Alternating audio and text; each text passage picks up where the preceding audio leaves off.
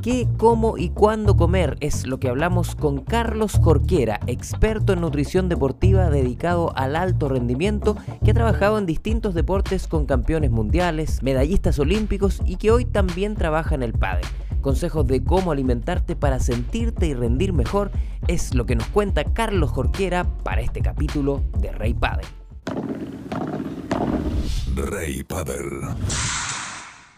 Carlos Jorquera, bienvenido a Rey Padel, gracias por el tiempo Carlos. Y la primera pregunta que te tengo es una que hemos recopilado en nuestras redes sociales, dijimos que íbamos a estar hablando de este tema, y la primera que llega es ¿en qué se relaciona la alimentación, la nutrición con el rendimiento en el deporte? Bueno, mira, la verdad es que lo que nosotros, lo que nosotros buscamos a través del asesoramiento de nutrición del, del deporte en sí es buscar satisfacer las demandas energéticas de la, de la misma actividad. Ya, o sea, que, tengamos obviamente una cantidad de combustible, que nos mantengamos hidratados.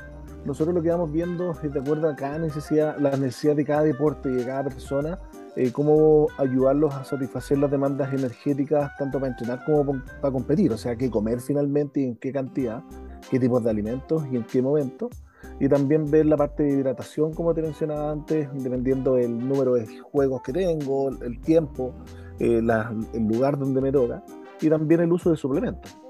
Carlos, algunas preguntas que nos llegaron. Por ejemplo, ¿el pádel sirve para bajar de peso? Cualquier ejercicio que provoque un gasto de energía que antes no tenía te va a ayudar a, eh, perder peso porque tienes un gasto energético mayor que antes. Bajo esa premisa, lo que nosotros vemos es que cualquier ejercicio que a ti te permita mantener cierta intensidad de trabajo, ¿ya? Y que el pádel incluso tiene ciertos sprints, ¿verdad? Cuando ya empiezas a avanzar en el pádel, corres mucho más que la primera vez, ¿ya? Entonces, frente a eso, eh, puedes tener un gasto energético interesante en un, tanto en un entrenamiento como en un, como en un partido. Por lo tanto, eh, si, si te puede ayudar a tener un gasto energético mayor y ese gasto energético mm, tiene que salir de algún lado y puede salir desde nuestras reservas, claramente que te va a ayudar a disminuir peso. Aquí, Carlos, hemos hablado harto de lo amigable que es el pádel como para todo tipo de gente, de distintas edades, de distintas condiciones físicas también. Pero claro, eh, si uno se pone ya a competir y a veces hay tantos torneos americanos, jornadas largas de competencia, ahí empiezan a primar cosas que, que te pueden ayudar al, al, rendimiento y ahí la nutrición es clave. Sí, yo creo que ahí, ahí es donde, donde efectivamente se nota bastante eh, las necesidades que uno puede tener de combustible, por ejemplo. En el pádel hay gente que suda mucho, por ejemplo, también. Entonces es bueno ir restableciendo, obviamente, esas pérdidas de líquido, ya que a fin de cuentas, si no la restablezco bien, afecta mi desempeño muscular. Entonces, en estos mismos campeonatos que tú hablas, se pueden jugar dos, tres, cuatro, hasta cinco partidos en el mismo día. Entonces, nosotros, eh, si hacemos una alusión a un auto, ese auto si anda hartas veces gasta benzina y por lo tanto nosotros es lo mismo. O sea, si nosotros estamos jugando una vez, gastamos una cantidad de combustible, si jugamos de nuevo, gastamos de nuevo combustible. Por lo tanto, ahí es donde vamos insertando algunos tips de qué comer entre cada uno de los partidos, por ejemplo, eh, pensando en recuperar la energía que se gastó y restablecer también los depósitos de agua y electrolitos que se van perdiendo por la sudoración. Y ahí en el rendimiento mismo, Carlos, ¿qué pasa eh, gráficamente cuando se te acaba la benzina? O sea, la verdad es que, mira, el, el, en general nuestro cuerpo siempre va a tener algo de benzina, ¿ya?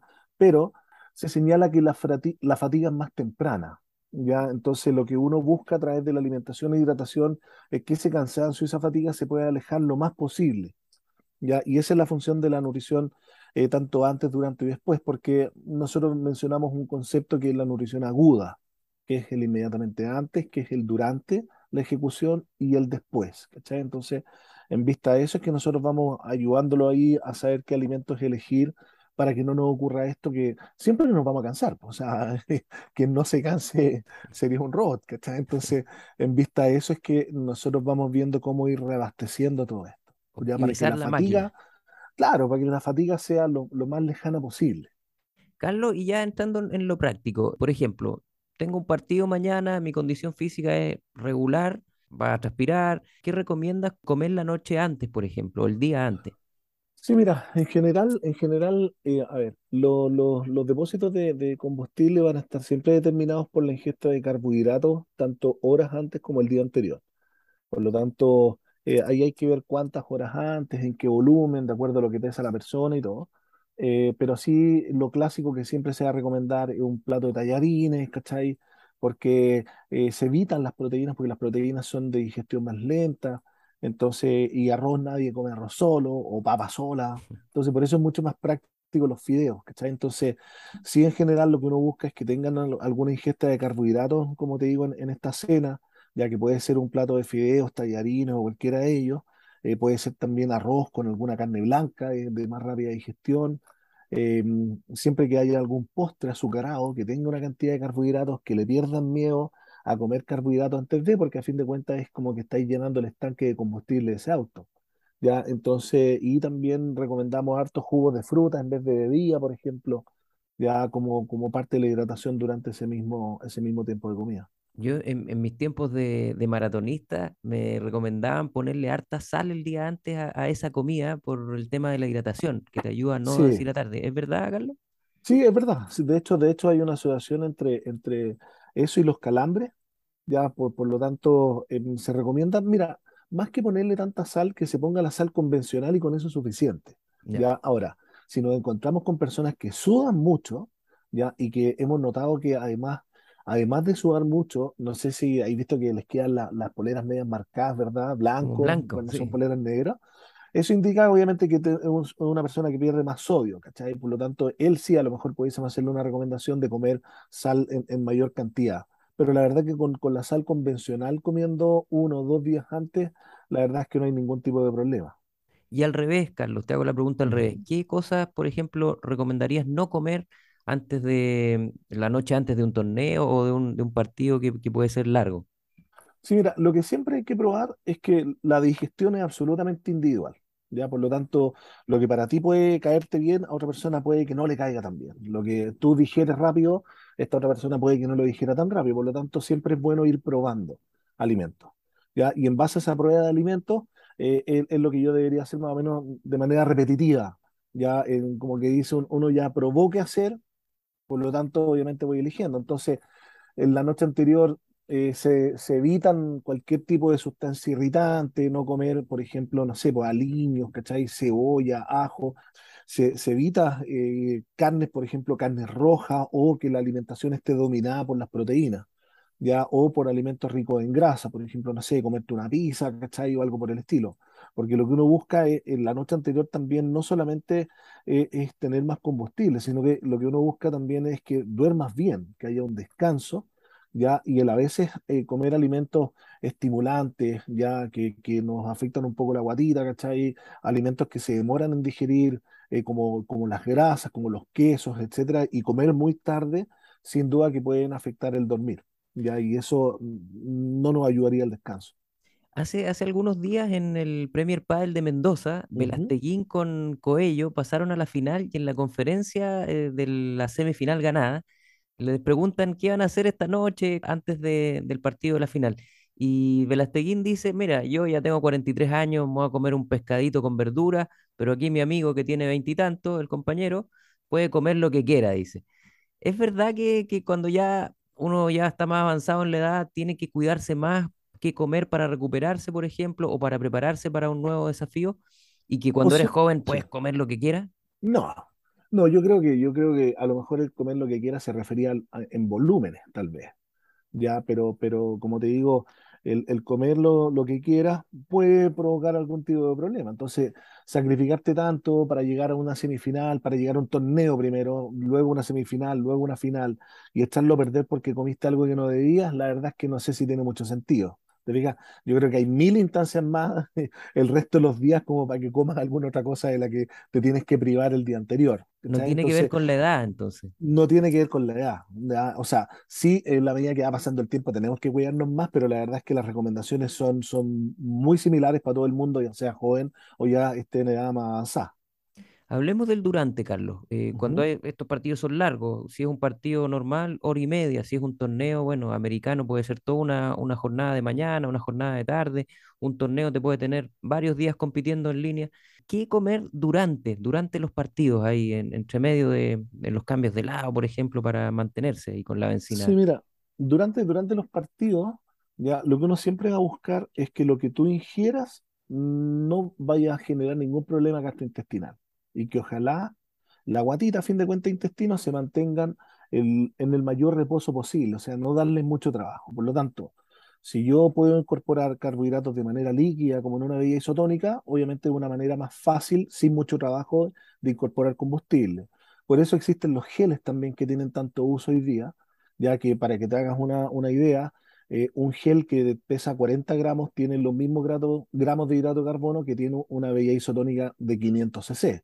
Ya, entonces, por lo tanto, los geles también tienen una muy buena y rápida absorción. Y de ahí en adelante, la fruta, las barritas de cereal, alimentos enfocados en carbohidratos de fácil digestión, es lo que nosotros vamos a recomendar, por ejemplo, en el durante o inmediatamente terminado un partido. En el deporte hace, hace años se viene trabajando con un concepto que es la confitería deportiva. Yo creo que tú has visto que eh, hay gomitas, ya que hay unos sport beans que son unos, como unos porotos, hay, un, hay bombones ya dirigidos en el fondo a todo esto. Por lo tanto, están, todos ellos trabajan bajo un concepto que es densidad energética, o sea, en el menor volumen posible, tener la mayor cantidad de carbohidratos que el combustible que tú estás usando durante un partido eh, de pádel en este caso. Bueno, hablábamos también del peso, de, mantener la línea y que el deporte evidentemente ayuda, pero también tiene que ir de la mano de la nutrición. Por ejemplo, si alguien está jugando mucho pádel, está esta idea de que si hice mucho deporte tengo permiso para comer de todo porque ya eh, se me equilibra. ¿Qué, ¿Qué dices tú, Carlos, con eso? No, porque en el fondo hoy día, hoy día lo que se ve es que tú estás trabajando bajo objetivos. Entonces, si tu objetivo de meterte a jugar pádel es para bajar de peso, la idea en el fondo es que eso vaya acompañado de una alimentación eh, que, que, permita conseguir ese objetivo, pero que la restricción no te afecte al jugar ya, y ni al entrenar. Por lo tanto, de ahí a que te hayas jugado dos, tres partidos y, y decir comer lo que quieras, la verdad es que no tiene mucho sentido. O sea, en estricto rigor, nosotros decimos, el, el, deportista, por ejemplo, puede comer lo que quiera porque lo va a quemar más rato. O sea, los deportistas entrenan a mayores intensidades que nosotros y entrenan más tiempo. Por lo tanto, el alto rendimiento. Claro, entonces tienen gastos energéticos mayores que, que coman algo no les va a afectar mucho. Pero, pero una cosa es el poder y otra cosa es el deber. Entonces, frente a lo que yo debo hacer para el objetivo que me estoy planteando, mm, en estricto rigor no puedo comer lo que quiera, ¿ya? sino que se tiene que comer algo planificado en base a los objetivos que se están planteando. Y así como una recomendación general, después de una larga jornada de pádel, en este caso, ¿qué, qué debería comer ese deportista o esa deportista? Mira, las recomendaciones generales del, del, del, proceso posterior, ya nosotros siempre hablamos del fenómeno de recuperación, Y la recuperación está, eh, se divide en, reparación, ya que reparar el tejido que se dañó, por lo tanto, ingesta de proteínas es lo adecuado, eh, lácteos, yogurt, leche, los mismos batidos proteicos que pueden usar, o que la comida siguiente tenga una cantidad de proteínas adecuada, ya en alimentos carnes, por ejemplo, em, o proteínas de origen vegetal, en el caso de los vegetarianos veganos.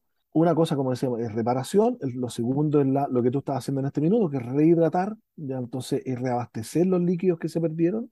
En general, cuando se hace trabajos de alta intensidad y se suba mucho, ya que es lo que ocurre con, con ciertas personas que juegan pádel, eh, tenemos que buscar restablecer el agua y los electrolitos perdidos. Por lo tanto, eh, vitaminas y minerales, frutas y verduras puede ser una muy buena opción o seguir usando alguna bebida isotónica, por ejemplo, eh, un par de horas después de tu, tu terminado este, este partido.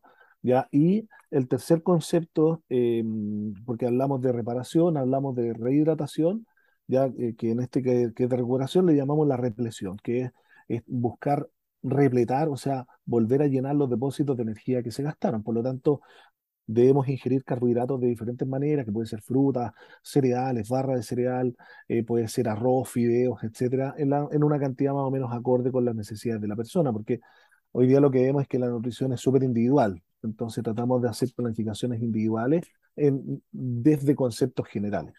Carlos, ¿y, ¿y qué pasa con los tiempos, por ejemplo? ¿Cuánto tiempo puede pasar de comer antes de, un, de una competencia o de un, de un, partido? Depende, depende, como te digo, depende harto de la digestión, de la individualidad, porque hay gente que puede comer mucho y después ir a correr, por ejemplo, y no le pasa nada. Y hay otra gente que tiene que estar dos, tres, cuatro horas sin comer antes del evento. Por lo tanto, la, la, la, lo más general de todo es que tú hagas una pequeña colación entre una y dos horas antes de, de un entrenamiento o un partido. Esa es la regla más general. ¿Y el tiempo después, Carlos? y el tiempo después, nosotros hablamos que inmediatamente después y que esa alimentación para la recuperación dependiendo de la carga de trabajo, puede ser hasta 20 horas, 24 horas el proceso de recuperación y reparación. Bueno, tú trabajas mucho con el alto rendimiento, has trabajado en el fútbol, en un montón de deportes, Sí, y, y cuéntanos un poco de, de cómo los deportistas hoy se han preocupado mucho más de este tema eh, y ha ido progresando mucho más allá y las diferencias ya eh, ocurren en este tipo de detalles. Los de- deportistas que se preocupan mucho de cuidarse de la alimentación, de la hidratación, del descanso. ¿Cómo lo vives tú eh, dentro de, de la preparación con estos deportistas?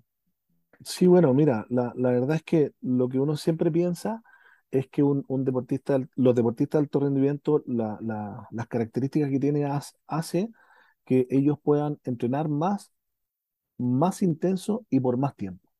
Lo que implica que tienen gastos energéticos que nosotros no tenemos ¿ya? Y eso implica que hay un desgaste también. Hay aspectos enzimáticos, hay aspectos hormonales que participan también, ¿ya? Y en los procesos de recuperación, porque uno siempre se preocupa de que, de que los deportistas, ya que gastan mucho, dejen satisfechas estas necesidades de energía, de hidratación, etcétera, pero también hay que entender que el, deportista entrena para mejorar. Entonces, y para mejorar significa que ocurrieron algunas adaptaciones funcionales producto de esta carga de entrenamiento. Y esas adaptaciones funcionales también son dependientes de, de la nutrición y de la alimentación, objetivamente hablando. Entonces, en el proceso de recuperación, por ejemplo, la recuperación que es muy importante para todos nosotros y para ellos más, eh, la recuperación depende de cinco factores, que es alimentación, hidratación, suplementación, sueño y descanso. Entonces, si tú te fijas de esos cinco, hay tres que están ligados a, a la nutrición propiamente tal. Por lo tanto, ellos que entrenan cuatro, cinco, seis, ocho horas al día, ya en dobles jornadas en general, eh, claramente tenemos que preocuparnos de recuperarlos muy bien porque tienen que estar en óptimas condiciones para el siguiente entrenamiento, porque como te digo, el deportista de alto rendimiento no busca sacar el entrenamiento. El deportista de alto rendimiento busca mejorar en ese siguiente entrenamiento. Y para poder mejorar, tú tienes que estar al 100. Lo que pasa es que nosotros vamos viendo que cada vez los deportes son más físicos. O sea, entonces, al ser los deportes más físicos, eh, requieren entrenar en mayor volumen o más intenso para poder cumplir con esas expectativas a la hora de competir. Por lo tanto, en todo orden, tanto en entrenamiento como competencia, los gastos energéticos pasan a ser significativos y el daño que está percibiendo este deportista por este entrenamiento también pasa a ser significativo. Tú has trabajado, decía, en muchos deportes, en el fútbol, en el tenis, hoy día también en el pádel. ¿El pádel tiene algunas particularidades ligadas a la, a la nutrición, Carlos?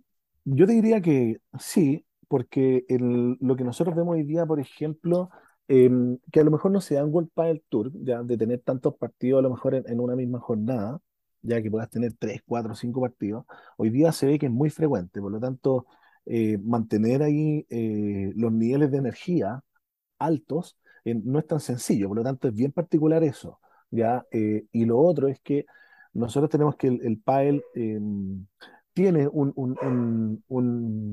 porcentaje de- de deshidratación bien importante en, en- en la gente, ¿ya? Entonces, y no siempre llegan bien hidratados, por lo tanto, eh, la carpeta además está demostrado que la temperatura corporal puede aumentar y la temperatura del medio ambiente puede aumentar uno o 2 grados.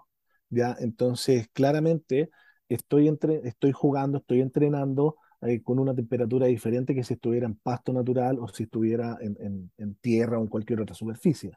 Entonces, los aspectos de hidratación ahí pasan a ser bien relevantes, ¿ya? Porque como te digo, son partidos más largos también, ¿ya? Y va teniendo un efecto sumativo. O sea, si el primer partido perdiste una cantidad de, de líquido, ya hay que preguntarse si alcanzar a recuperar eso para el siguiente partido.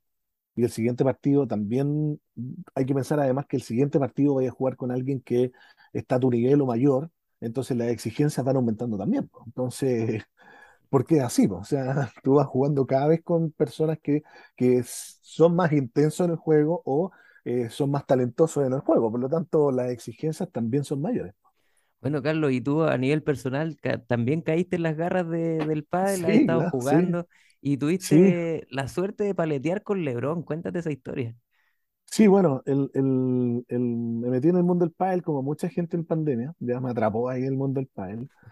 Eh, así que estamos jugando hoy día bien, ah, me toca, por tiempo es bien difícil eh, jugar torneos, pero, pero sí ya en tercera estamos moviéndonos ahí haciendo cosas, Mira, bien, bien, bien entretenido.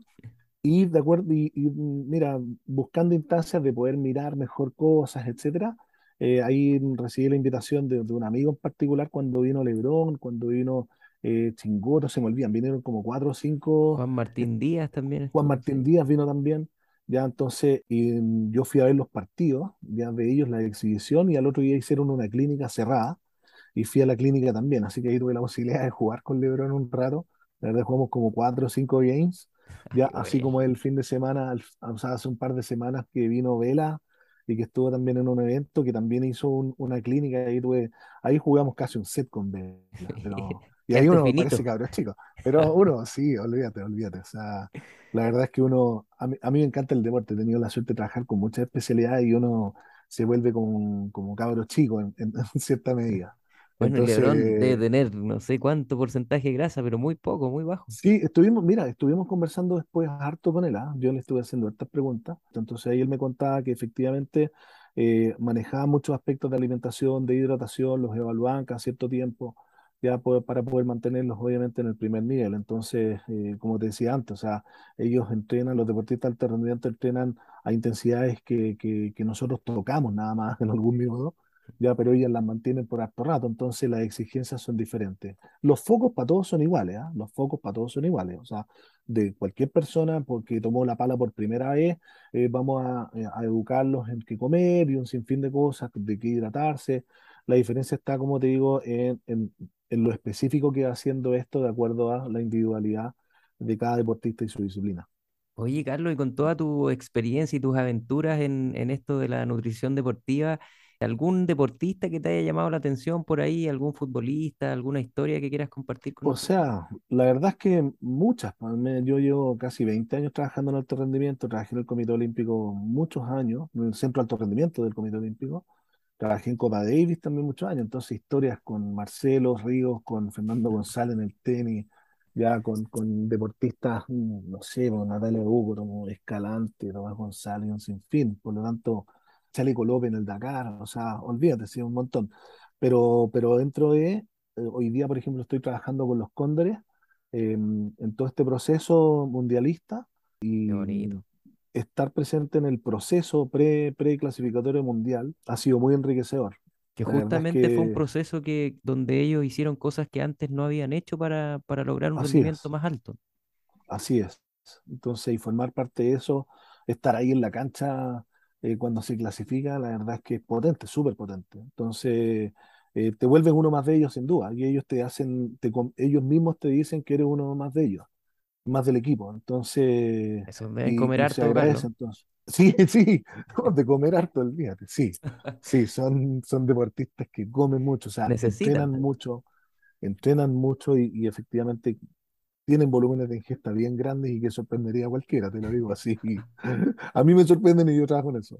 Pero, pero ¿cómo se llama? Pero, pero buscamos cumplir con las necesidades que tienen ellos en base a lo que están entrenando, lo que quieren aumentar musculatura y, y un sinfín de cosas que analizamos ahí. Pero, pero en ese anecdotario, como te digo, del último, de los últimos años, eh, esto ha sido, ha sido un, muy lindo proceso de, de poder estar presente en todo este en toda esta etapa de, eh, clasificatoria pa- para, ¿cómo se? Para el, para el Mundial, que es el próximo año, y que es lo que ahora se nos viene fuerte también con, con un montón de actividades que tenemos con ellos. Bueno, Carlos, eh, te agradezco el tiempo. Este tema da para mucho. Probablemente podemos hacer Mm. otros capítulos dedicados a, a hidratación, por ejemplo, a temas más específicos dentro de la misma área. Y nada, ¿dónde la gente te puede encontrar para asesorarse en este tema de la nutrición deportiva? Primero agradecer de poder hablar de nutrición del deporte, entonces que usted le dé la importancia, uno siempre lo agradece y aquí estamos mm, listos y dispuestos para lo que se necesite. Mira, mm, en mis redes sociales yo tengo una consulta, ya que quedan Las Condes, ya si que en algún minuto puedan necesitar ayuda, ahí, ahí, ahí podemos estar. Eh, pero fundamentalmente hoy día a través de mi Instagram, que es un Instagram que es laboral, Carlos Jorquera Aguilera, me pueden encontrar sin problemas y ahí contesto en general todo lo que me van preguntando. Arroba Carlos Jorquera Aguilera, todo junto. Aguilera, sí, ese, mi- es el Instagram. Quedamos conectados y gracias por todo este conocimiento para aplicar ahí en, en la 20x10. Sí, no, no Manuel. Ya, que esté muy bien. Chao, chao. Recuerda seguirnos en nuestra cuenta de Instagram arroba reypadel donde tenemos concursos, noticias de clubes y por supuesto los detalles de cada uno de nuestros capítulos. Además nos encuentras los viernes a la 1.30 de la tarde en el programa Pauta de Juego de Radio Pauta 100.5 en Santiago y www.pauta.cl en todo el mundo competición, amigos y un tremendo ambiente. Eso es lo que ofrece mes a mes el circuito Smash Paddle, un torneo con categorías para jugadores y jugadoras de todos los niveles. De fácil acceso desde cualquier punto del Gran Santiago, Smash Paddle te invita mes a mes a sumergirte en una experiencia 100% padelera. Toda la información del circuito en el Instagram arroba. Nos vemos en el próximo Smash. Atención padeleros y padeleras, no esperes más y únete al ranking más grande del país. Regístrate en Desafío Padel Tour y suma puntos en una gran comunidad que ya superó los 3.000 jugadores en más de 26 clubes del país. Además, puedes sumar puntos en alguno de los torneos más importantes del circuito nacional. Toda la info la encuentras en desafiopadeltour.com.